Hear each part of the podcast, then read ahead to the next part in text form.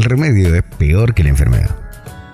Lo que debería ser bueno se transformó en excelente. Después de que la gente a través de la semilla de los medios odió, cuestionó y hasta negó las vacunas. Ahora es un bien tan preciado que hasta tiene colectora VIP. Tiene tiempo presente, no pasado. Por más imperfecto que parezca ese pasado.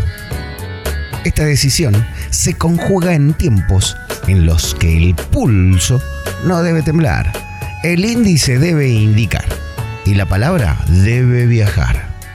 La palabra, el verbo, lo que no se mancha o no debería mancharse. Esa que en voz pasiva se agiganta, dejando todo el potencial librado al azar como lo que pudo ser y no fue. El funcionario saliente ha dejado cosas buenas. Con certeza lo digo. Y si no, googleamos el yin y el yang y veremos que es así.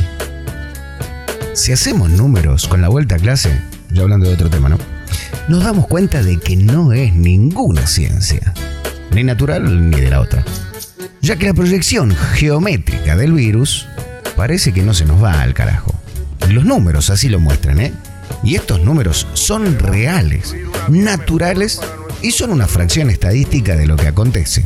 Lo sé, porque yo tengo un primo que tiene algo de ritmo. Pero esa es otra historia. La historia es que vuelven las clases, incluso para los desclasados, los clásicos y los clasistas. Las clases nos clasifican y los docentes se vuelven a transformar en dos entes, que si bien no pueden atar cordones, atarán los cabos de esta nueva normalidad como entonces, como nunca. El remedio es peor que la enfermedad. Reza el título de esta editorial. Pero primero hay que entender de qué enfermedad hablamos. Si la del primer párrafo o la del segundo. Lo digo esto para que usted sepa que hay cepas que MEPA no son las mismas de antes.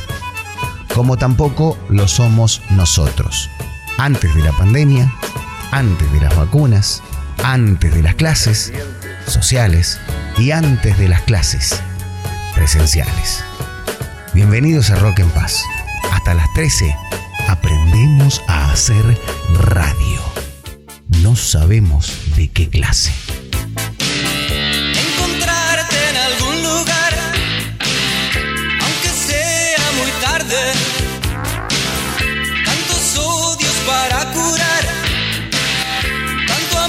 Descartable. Escucharte a mi lado hablar, aunque estemos distantes. Es el mundo tan poco sensual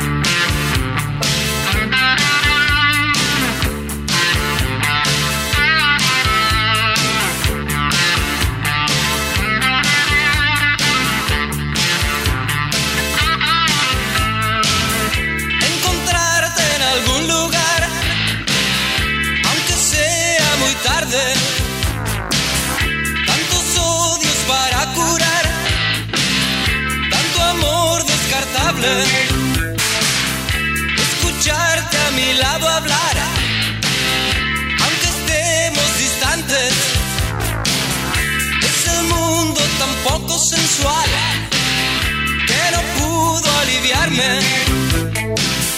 Vos sos mi obsesión, quisiera atraparte. Vos sos mi destrucción, no puedo dejar de pensar. Tengo que ordenar esta confusión.